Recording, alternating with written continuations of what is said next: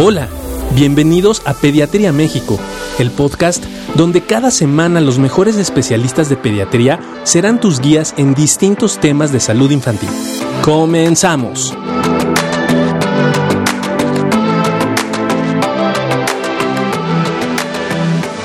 Muy buenos días. Ahorita se junta aquí Juan Carlos. Y bueno, el día de hoy vamos a hablar rápidamente de algo que se conoce como síndromes neurocutáneos o antes llamados como facomatosis. Los síndromes neurocutáneos son llamados así por, como bien dice la palabra, tienen manifestaciones neurológicas y comparte que todas estas enfermedades tienen problemas o manchas en la piel. Entonces, cuando hablamos de síndromes neurocutáneos, son enfermedades que tienen manchas en la piel y que además van a dar manifestaciones neurológicas. Y aquí se pueden dividir de varias formas, pero en general las dividimos, estas manchas, en si son hipercrómicas, esto es que la mancha tiene un mayor color que la piel en general del individuo, no de la piel del mundo, sino de la piel del individuo, o manchas hipocrómicas, hipo menor cromo color, que tiene el color es menor que el de la piel del individuo. Entonces eso es muy importante. Probablemente la enfermedad neurocutánea más común que da manchas hipercrómicas se llama neurofibromatosis. Y la enfermedad que da manchas hipocrómicas más frecuente se llama esclerosis tuberosa. Entonces, como ustedes verán, estas son enfermedades que tienen manchas y van a dar manifestaciones neurológicas.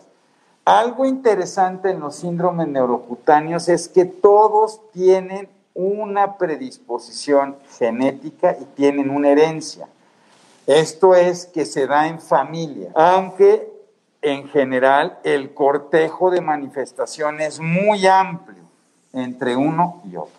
Entonces puedo tener niños que nada más tengan manchas que no tienen color, que se llaman hipocrómicas, y que tengan esclerosis tuberosa, hasta pacientes que tienen una gran cantidad de manifestaciones de manchas más otros. Dentro de las otras eh, manifestaciones o importantes con manchas hipercrómicas está el síndrome de Sturge-Weber y acá va a estar una que se llama hipomelanosis de hito. ¿Cómo están, mi querido Juan Carlos? Hola, hola, Doc. Bien, bien, bien, bien aquí llegando. De las manchas. Perfecto.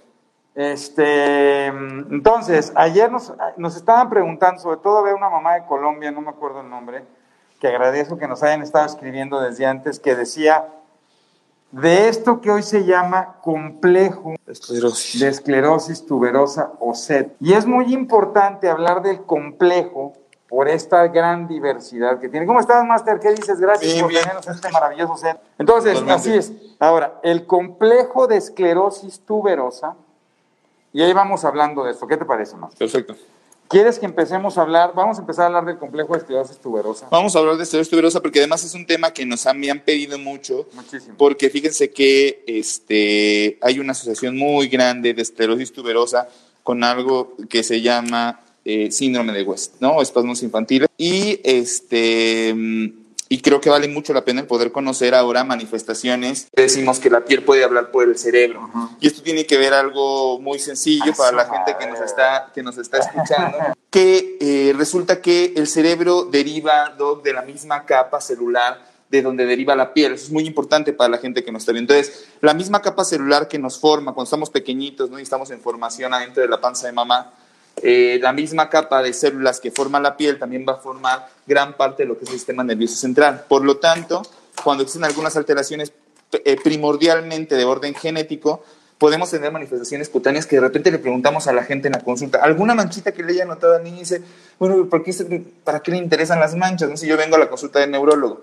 Nos interesan muchísimo porque algunas manifestaciones cutáneas se pueden relacionar entonces con alteraciones del sistema nervioso central y ya lo comentaba el doctor Barragán en dos grupos muy interesantes que podrían ser los pacientes que podrían tener manchas hipercrómicas o estas manchas achocolatadas o café con leche, como le dicen. O en Sturge-Weber, que es la típica mancha Oporto, de vino Oporto, este, que tenía un presidente ruso.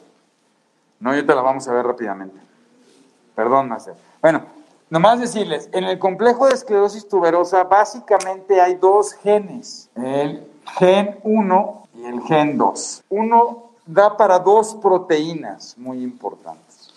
Uno para tubulina, ¿no? Y el otro para A Martina. amartina. Y eso va a generar, dependiendo el gen que yo tengo, las manifestaciones que puedo tener. Fíjense qué interesante. En el complejo de esclerosis tuberosa, evidentemente tengo manchas hipocrómicas, que son estas manchas que se definen como lanceoladas, como una hoja de eucalipto. Pero también puedo tener manchas confeti, También. como si me hubieran Salpicado. regado, salpicado con cloro la piel y me hubiera llenado de... De- de- de- dice, el, de- dice el maestro Barragán. Y el maestro, dice el maestro este, Espinosa, ¿no? Que no, no nos sigue en nuestras transmisiones y nos No. pone muy, muy Sí, tristes sí. eso, pero, pero él comenta, ¿no? Es como si agarrara un pintor, ¿no? Su pincel, lo mojara en pintura y lo lanzara sobre el lienzo que sería el cuerpo humano. Exacto. Y entonces lo que vamos a tener son manchas de diferentes características, que de repente pueden ser algunas muy largas, otras en, en algunas manchitas mucho más pequeñas, pero que la mayor parte de las veces pueden ser eh, hipocrómicas. Eso significa, le decimos también a las más como si hubiera caído un poquito de cloro a la piel. ¿no? Exacto. Se ve decolorada en ciertas regiones y es muy importante para nosotros. También, Doc, aunque es un poquito más raro, pero puede llegar a pasar, también en la, en la esclerosis tuberosa puede haber algunas manchas que sean hipocrómicas, eso significa blancas, Blancas. y también a veces se llega a mezclar con alguna que otra marcha café con leche, que eso es importante que, que ustedes lo sepan. que manches café con leche. Pero vean la importancia entonces de ver la piel en los, en los, en los pequeños. Eso es muy importante. La espalda, muy importante. Por eso normalmente el pediatra tiene que revisar la piel y anexos, se conocen que es la, el pelo y toda la piel. La mancha de chagrin, que es una mancha rasposa en la parte inferior de la espalda. Pero no solo se afectan estos órganos, también se puede afectar el riñón, los dientes, el corazón. Qué interesante, los riñones, Doc. Los riñones, los dientes, el corazón son de los lugares donde más puedo tener alteraciones. Y fíjense qué interesante, cómo por ejemplo en este problema del corazón va a compartir la misma manifestación que en la neurofibromatosis, donde también se puede ver involucrada el corazón. Sin embargo, por ejemplo, en el complejo de esclerosis tuberosa pueden tener un amartoma, que el amartoma es un acúmulo como de células ahí más Sanguíneas. sanguíneas como de piedra más caliza, vamos a decirlo así, que pueden salir en el corazón y se llaman rabdomiosarcomas, Abdomiomas cardíacos. rabdomiomas cardíacos, que pueden salir en el corazón y que degeneran rápidamente, ¿no? Que degeneran rápidamente. Se, se- se- ok, eh, ok. Que si el SED tiene repercusiones neurológicas. Ahorita estamos en eso. Fíjese, a ver, qué importante lo que decía el doc. Dentro de la. mm, Nosotros le decimos en medicina la parte de la patogenia o la, la causa de la enfermedad, cómo se desarrolla. Existen algunos complejos genéticos que van hacia algunas vías de crecimiento tumoral en el complejo de esclerosis tuberosa. Eso nos puede ocasionar varias situaciones y significa varios crecimientos tumorales en diferentes partes del cuerpo, desde el cerebro, ¿sí? Que eso es muy importante, donde podemos tener algunas eh, lesiones, principalmente alrededor de los ventrículos, que asemejan algunas tumoraciones y que muchas de ellas pueden ser muy grandes, ¿no? En algo que llegamos a nosotros a tratar con algunos medicamentos muy específicos, este, y en otras partes del cuerpo también. Y esto es porque la enfermedad en sí se caracteriza porque al tener esa alteración genética, principalmente por alguna de las dos eh, variantes que puedan existir, existen este, afecciones a niveles distintos del cerebro. Entonces, puede haber tumorcitos en el cerebro que la mayor parte de las veces no son eh, eh, de una etiología maligna, o sea, no son cánceres, por decirlo de alguna forma, pero evidentemente, pues toda masa, todo tumor que existe en el cerebro lo irrita y lo que nos ocasiona son crisis convulsivas en la mayor parte de las veces, crisis epilépticas. Exacto. Y de ahí es de donde viene toda esta asociación de la esclerosis tuberosa con el síndrome de West o espasmos infantiles. Entonces,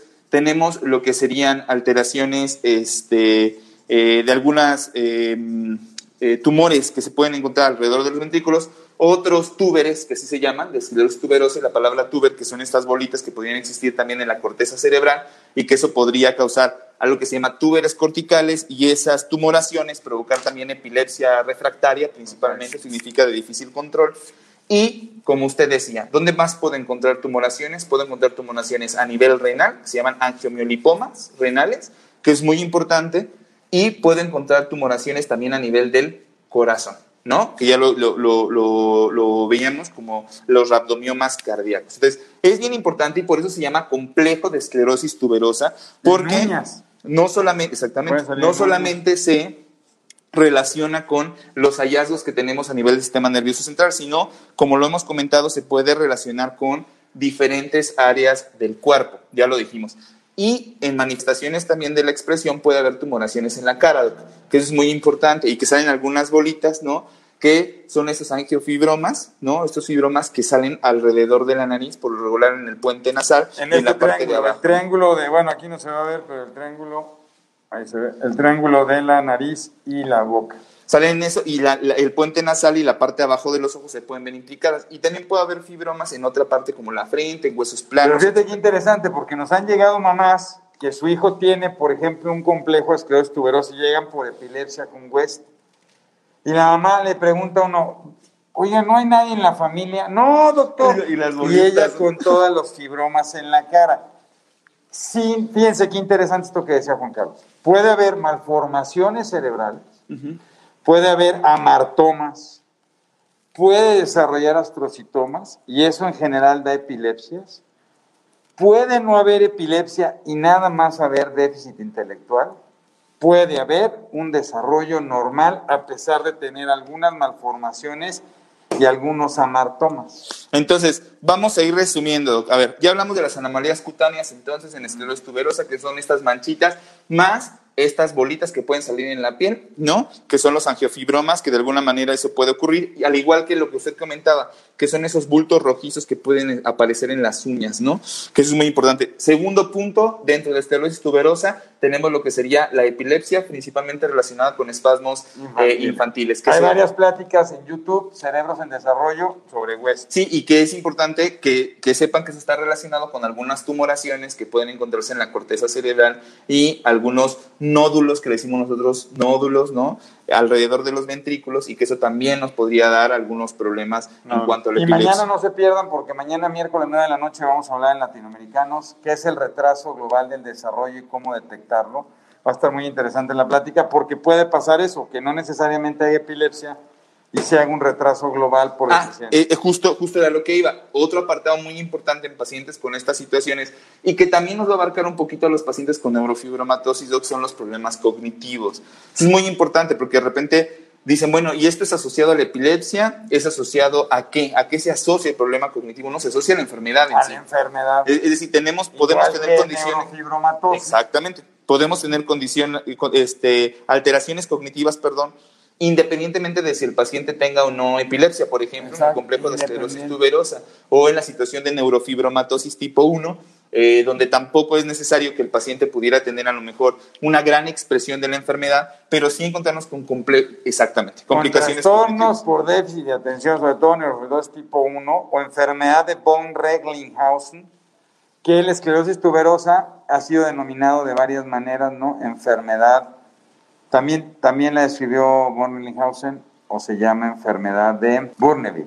Burneville. Ajá. Enfermedad de Burneville. A ver, ok, entonces esa parte. Luego, también este, los, puede haber otros órganos alterados, nada más para que no se nos vayan. Ya hablábamos de esteroides tuberosa y la alteración entonces a nivel renal, a nivel del corazón, a nivel de los ojos, bien importante que ya lo había puesto usted y que es importante siempre que el oftalmólogo nos apoye con los pacientes con esclerosis tuberosa y además cuando tienen epilepsia, porque ocupamos algunos medicamentos que pueden ser tóxicos para la retina, algo que se llama vigabatrina, que, lo vamos a, lo, hemos comentado, pero que es importante tener por ahí un seguimiento. Y aquí es bien importante porque el diagnóstico es clínico y la verificación es a través de genética. Y algo, mire, por ahí hay una pregunta que dice, los pulmones, por supuesto, Ariel, los pulmones también pueden estar implicados en el complejo de esclerosis tuberosa. Eso es muy importante y qué bueno que nos lo recuerdas. Por supuesto que puede haber tumoraciones también en el tejido pulmonar y que es, que es todo que evidentemente implique o dificulte la capacidad respiratoria de los pacientes, ¿no? Definitivo. Esto es genética y normalmente, por eso, cuando uno ve una mancha, luego dice, bueno, el doctor me mandó a hacer un ultrasonido de riñones, me mandó con el oftalmólogo. Todo. Sí, sí, sí. Pero es que tenemos que peinar todo y dependiendo de todas estas manifestaciones será el pronóstico que tendrá el paciente. Y esto es muy importante porque de repente muchas mamás dicen, híjole, a mi hijo le diagnosticaron complejo de esclerosis tuberosa. Sí. Y no necesariamente quiere decir que tenga que desarrollar todo, para eso se pueden buscar los genes, ver las afectaciones que puede tener, que pueden ir, les digo, nada más desde manifestaciones en piel y un diente. Totalmente de acuerdo. Hasta no tener nada. Ahora, ¿qué, ¿cuál es la importancia? Porque de repente dicen, bueno, ya lo diagnosticaron, ¿no? Nosotros mandamos incluso pruebas genéticas para confirmar el diagnóstico, que usted lo dijo muy bien. El diagnóstico es clínico. Esto tiene que ver con todo este conjunto de signos y de síntomas que estamos viendo alrededor del niño con las manifestaciones cutáneas, con las alteraciones del sistema nervioso central, con todo lo que nos va arrojando sus estudios eh, y exámenes de laboratorio y de imagen. Sin embargo, ¿cuál es la importancia de un seguimiento con el neurólogo? Que no todas las manifestaciones podrían darse al mismo tiempo. Ojo con eso. Algunas de las manifestaciones se pueden ir de, eh, y eso es muy interesante porque... Igual que en todo esto. ¿eh? Igual que en todo, tenemos que llevar un seguimiento porque las manifestaciones pueden ir, irse presentando a lo largo de la vida o incluso ya no presentarse. Entonces, el neurólogo tiene que conocer qué manifestaciones, supongamos que estoy tratando un lactante, qué manifestaciones tengo que estudiar en un lactante. ¿Es necesario hacer un ultrasonido renal? ¿Es necesario hacer un, ecocardiograma? ¿Es necesario mandarlo a los ojos? o sea, tú tienes que ir entendiendo cómo se va desarrollando la historia natural de la enfermedad para poder ir, supervisando este desarrollo de la, de, la, precisamente de la enfermedad. de aquí hasta la adolescencia, ¿no? Porque puede haber diferentes manifestaciones. E inclusive, perdón, estamos muy, pero es por, ¿sabe qué? Por, no desayunar. Eso pasa por no desayunar. No, porque no, o sea, los muchachos, los muchachos. Estamos, con estamos nerviosos por los, muchachos. A ver, entonces, es muy importante, ¿por qué? Porque incluso las algunas de las manifestaciones cutáneas, ¿no? se pueden ir presentando a lo largo de la vida y no necesariamente cuando tenemos niños pequeños. Por eso es muy interesante. Cuando tú naces ya tienes todas las manchas hipocrómicas, no. Okay. ¿Y cuántas manchas puede tener uno y ser normal? Porque también de repente. Ah, qué interesante. bueno, yo tengo una mancha. No es nada raro. Y de hecho, cuando lo preguntan en la consulta, oye, alguna manchita café con leche, así que, ah, sí, no, y tiene una en la pumpa. ¿Qué, qué, qué, qué frecuente es esto, no? En la región de, las, de, de los glúteos, tener algunas manchitas, algunos lunares pero una no es ninguna, ¿no? Digámoslo de esa manera. Una no es ninguna. ¿Cuántas puedo tener y ser normal?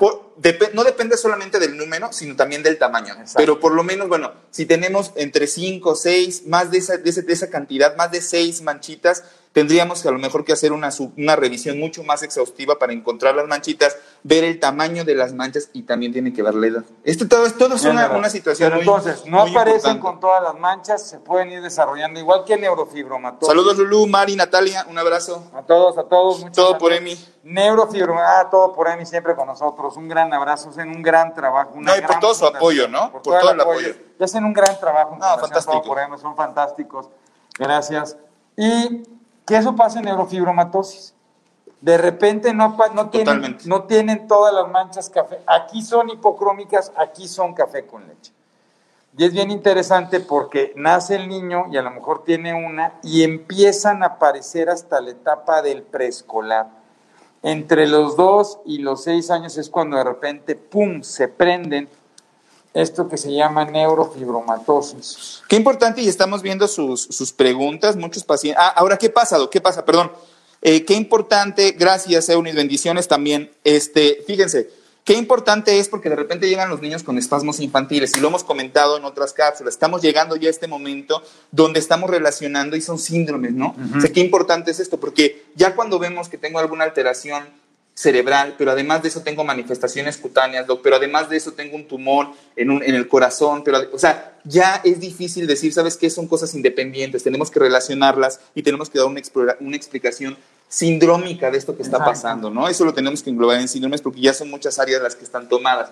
Ahora, ¿qué ocurre con frecuencia, Que de repente nos llegan los pacientes, ya, ya vamos a concluir con esta parte para darle paso a neurofibromatosis, pero nos llegan los pacientes con espasmos infantiles y en el abordaje del síndrome de West o de espasmos infantiles pedimos la resonancia magnética, el electroencefalograma y demás. Y en la resonancia nos damos cuenta que el niño tiene tumorcitos en la corteza cerebral que tiene estos tumorcitos a región en la región de los ventrículos, estos nódulos alrededor de los ventrículos, y le decimos a la mamá, es altamente probable entonces que el niño tenga algo que se llama esclerosis tuberosa. Y por ahí nada más tenía una mancha hipocrómica, no era ni siquiera tan grande a lo mejor, pero en el transcurso de la vida de ese niño se van a venir dando entonces ya las demás manifestaciones. Y lo primero que nos dimos cuenta por los espasmos infantiles y el síndrome de West es que podría tener entonces esta enfermedad ya expresada en el sistema nervioso central y que nos da como primera manifestación los espasmos infantiles. Eso es bien interesante, ¿no? Ahora, no todos los espasmos infantiles son por complejo de esclerosis tuberosa. Totalmente de acuerdo.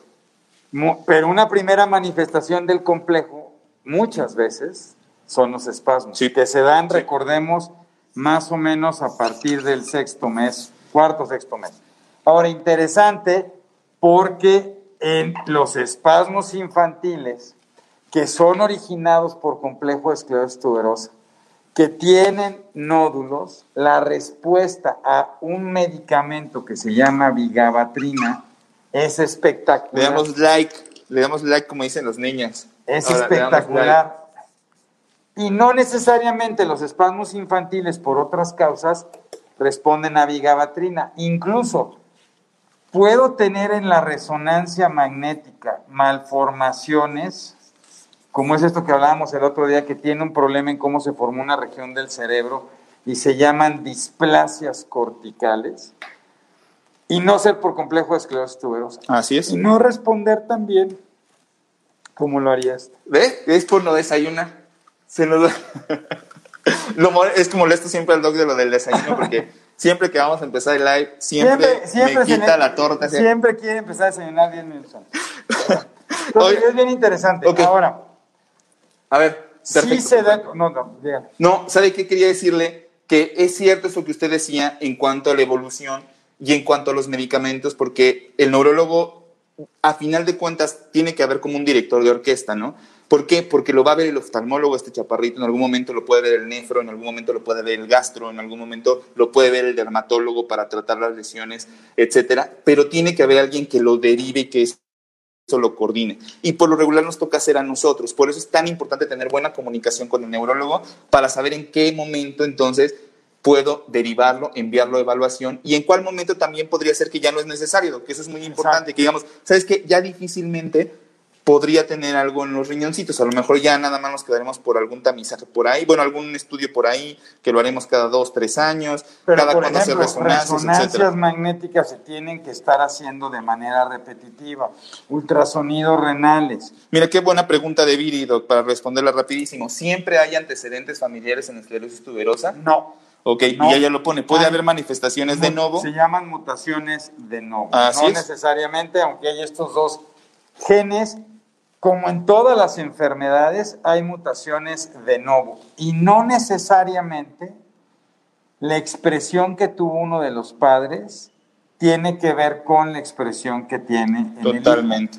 Y no, y tampoco los de mutación de novo son más leves que los, que los heredados, ¿no? Que es otra de las preguntas que dice, ¿esto puede aparecer en adolescentes? Sí, sí puede aparecer. O sea, no es que pueda aparecer, sino que las manifestaciones y la expresión de la enfermedad no era tan fuerte, no era tan severa, que a lo mejor lo único que terminamos teniendo son los fibromas en la cara, ¿no? Exacto. Y no tuvo ninguna manifestación ni de epilepsia, ni en los riñones, ni en el corazón. Entonces, por eso, por eso es tan importante llamarlo complejo. No, y todo esto, todas estas enfermedades se, se nace con ellas, pero se van expresando a lo largo de la vida.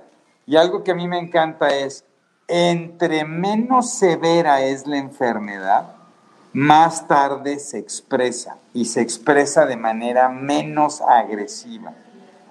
Entre más grande es el defecto genético, la expresión de la enfermedad es más temprana y es más severa, que eso es muy importante.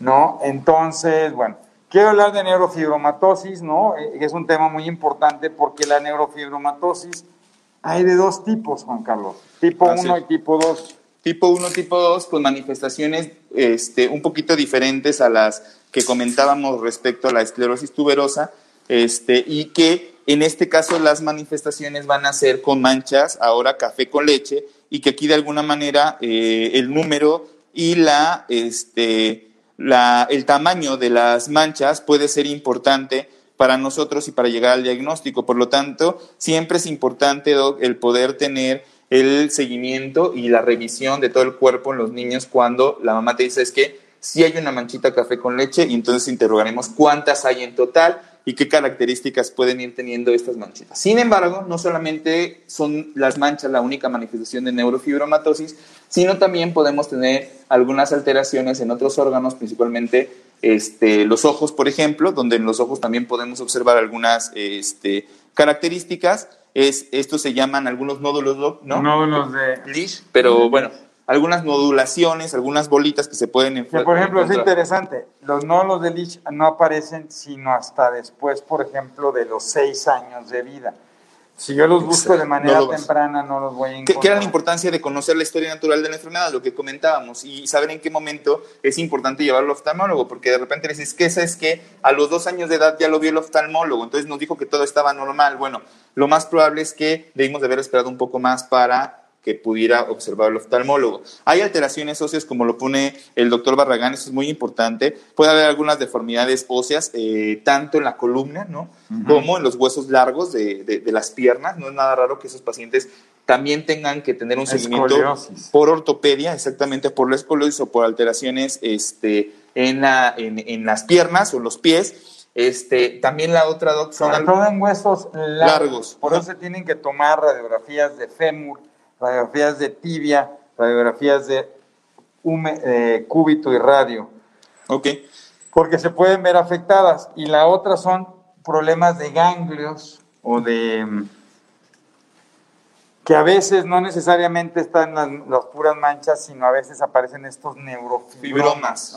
Eh, eh, qué importante es esto, porque nosotros al momento de hacer la exploración, Doc, nos damos cuenta de la distribución también de estas lesiones cutáneas o de estas manchas cutáneas. Es decir, por ejemplo, en el caso de neurofibromatosis tipo 1, nosotros lo que hacemos es estar checando no solamente la piel en general, sino revisamos las axilas, que eso es muy importante, porque se ve un manchado muy particular en las axilas, se ve un manchado también muy particular a nivel de las ingles, entonces nosotros tenemos que revisarle a los pacientes para hacer en, esa situación. Cervicales, o sea, en general los neurofibromas pueden aparecer en regiones cervicales, son crecimientos anormales, son tumoraciones, no son malignas en la gran mayoría, pero sí son. Que, fíjese cómo se diferencia en ese caso de lo que sería el complejo de esclerosis tuberosa, porque este tipo de, de, neurofibromas aparecen por debajo de la piel como si fueran pequeños chichoncitos, o sea, la piel los recubre, están por abajo de la piel, entre la piel y lo que sería el hueso, por decirlo de alguna manera, y por lo regular aparecen en la frente. En el caso de lo que decíamos de la, del complejo de esclerosis tuberosa, estos bolitas, estos tumorcitos, se observan se observan y por lo regular hasta aparecen como si estuvieran colgando dependientes de la piel, ¿no? No están por debajo como los neurofibromas lo, lo hacen. Entonces, qué importante es, porque ahí sí te puedes dar cuenta, ¿no? Y, y creo que probablemente neurofibromatosis tipo 1 eh, sería de las eh, alteraciones o de los síndromes neurocutáneos que con mayor frecuencia observamos en la consulta es Muy común. Y también junto con complejo de esclerosis tuberosa, por eso la importancia de poderlo ver. Aparte se ve más la neurofibromatosis en latinos. Ahora, ¿qué pasa en los ojos de los niños con neurofibromatosis? Porque uno, ya comentamos la situación de los nódulos de Lynch, pero también puede haber expresiones más grandes de la enfermedad y más serias que nos puede ocasionar algunos tumores en los nervios ópticos. ¿No? Eso es muy importante. Nos ha pasado aquí en, las evaluaciones clínicas que realizamos, donde de repente tenemos niños con algunas alteraciones importantes en la visión y resulta que al momento de hacer una resonancia magnética eh, tenemos algunos tumores en los nervios ópticos y estamos obligados a, en caso de que se sospeche de que esto esté ocurriendo, descartar que tenga neurofibromatosis en el caso de la Y además es importante porque la mayoría de los, de los síndromes neurocutáneos las afectaciones de los genes lo que da es una replicación celular diferente, cómo crecen las células diferentes. Entonces, la mayoría de los síndromes neurocutáneos favorece desarrollo tumoral. Por eso es tan importante que estos pacientes tienen que seguirse también a lo largo del tiempo, independientemente de que la manifestación pueda no ser tan importante, sí pueden desarrollar tumores. ¿no? Totalmente. Entonces hay que vigilarlos. Y, y ya lo vamos a ver en tipo 2, ¿no? Donde pueden existir a esas alteraciones, pero también a nivel de lo que sería Oído. el oído, ¿no? Entonces, qué importante es poder, les comentamos, qué importante es la exploración de la piel en las situaciones de manifestaciones neurológicas, porque les apuesto que muchos de ustedes no se imaginaban que este tipo de situaciones podían tener alguna relación con lo que nosotros exploramos. Tumores en neurofibromatosis. Volviendo a, a esta parte, regresemos acá, comentar el doctor, los pacientes con neurofibromatosis, donde ya tenemos una expresión de la enfermedad, las manchas y demás, tendremos que ir siguiendo diferentes situaciones, tanto las comorbilidades asociadas con, con otros órganos, como la situación cognitiva también. Doctor, también por acá nos, no- no- no- nos faltaría, ¿no? Por lo general los pacientes con neurofibromatosis pueden tener la cabeza un poquito más grande, ¿no? Que eso se, se llama macrocefalia, podrían tener la cabeza un poco más grande y también pueden tener algunas alteraciones en la estatura, que sería en la talla, y que eso también ha sido algo importante que, que se ha descrito en pacientes con neurofibromatosis tipo 1. Sí. Asociado a ADO, trastorno por déficit de atención con hiperactividad, aquí ya lo colocó el, el maestro, y es algo bien frecuente. ¿no? Bien frecuente. También pueden dar coeficientes intelectuales limítrofes. Ahora, interesantísimo, porque, por ejemplo, a diferencia del complejo de esclerosis tuberosa, en neurofibromatosis casi no se dan.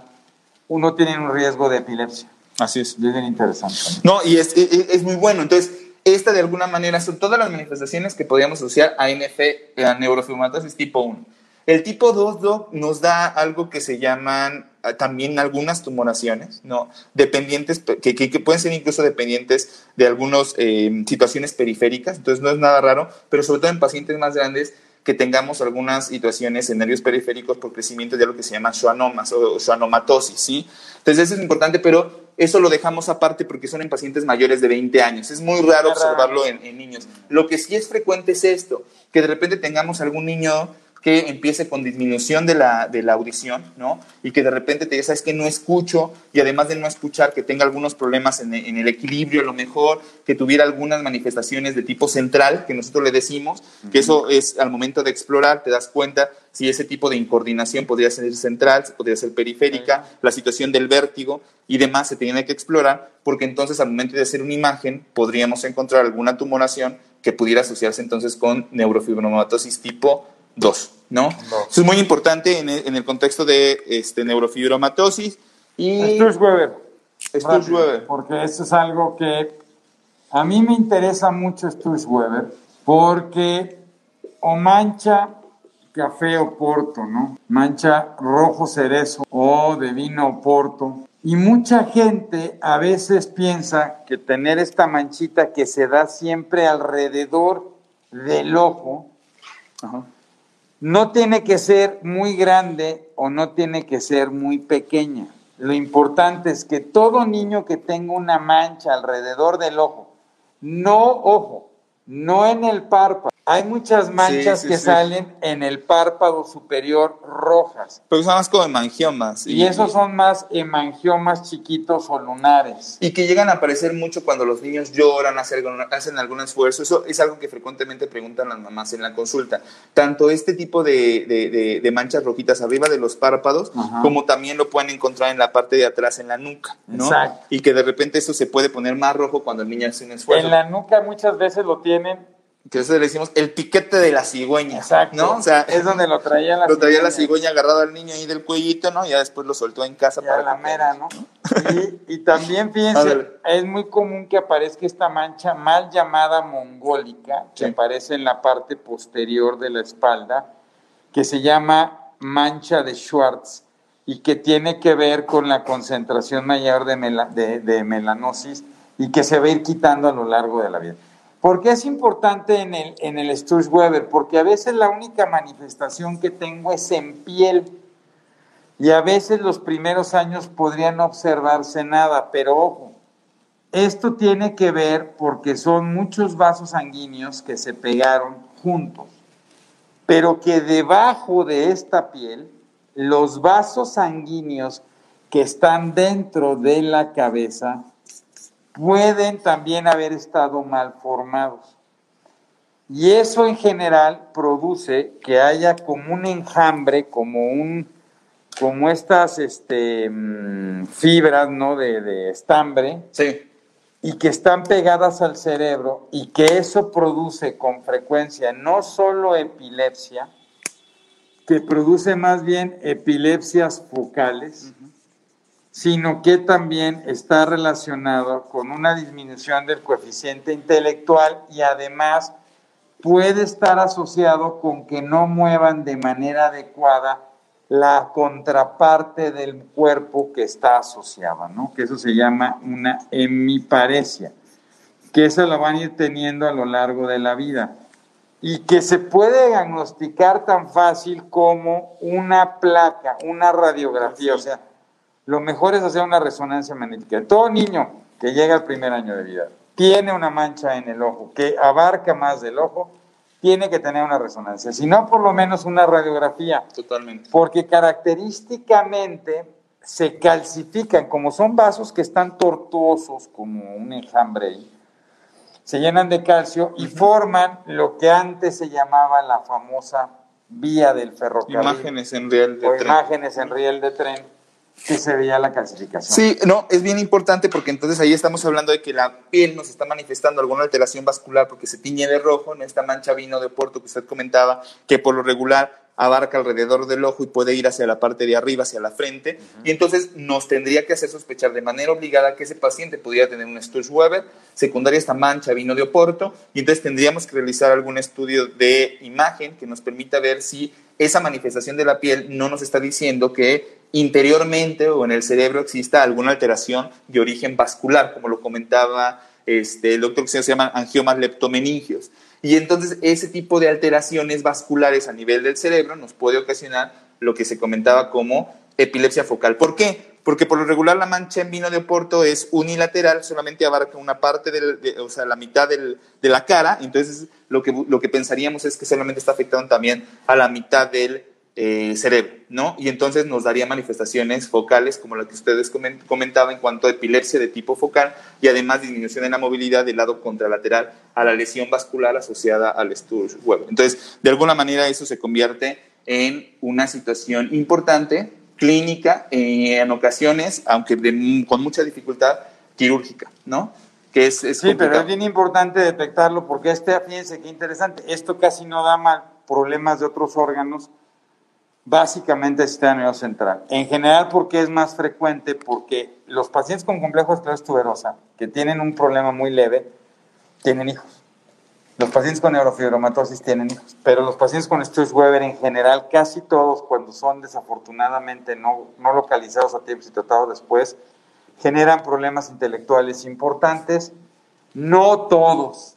Otra vez, pues está el gran mandatario, no ruso, que no tenía ningún problema.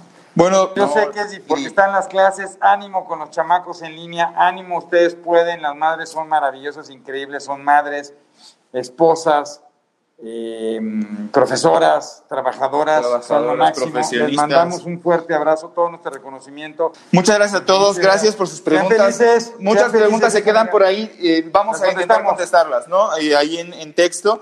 Abrazos, bye. bye. Esto fue otro episodio de Pediatría México. Y recuerda, los países caminan con los pies de sus niños. Si este episodio crees que le puede ayudar o servir a alguien, por favor compárteselo. Le podrías estar ayudando mucho más de lo que te imaginas. Síguenos en nuestras redes sociales. En Facebook e Instagram nos puedes encontrar como AMHIMCDMX, AM de Asociación de Médicos, HIM de Hospital Infantil de México y CDMX de Ciudad de México. Nuestra página web es Para cualquier duda o comentario, escríbenos al correo electrónico pediatriamexicopodcast.gmail.com. Gracias por acompañarnos. Hasta la próxima.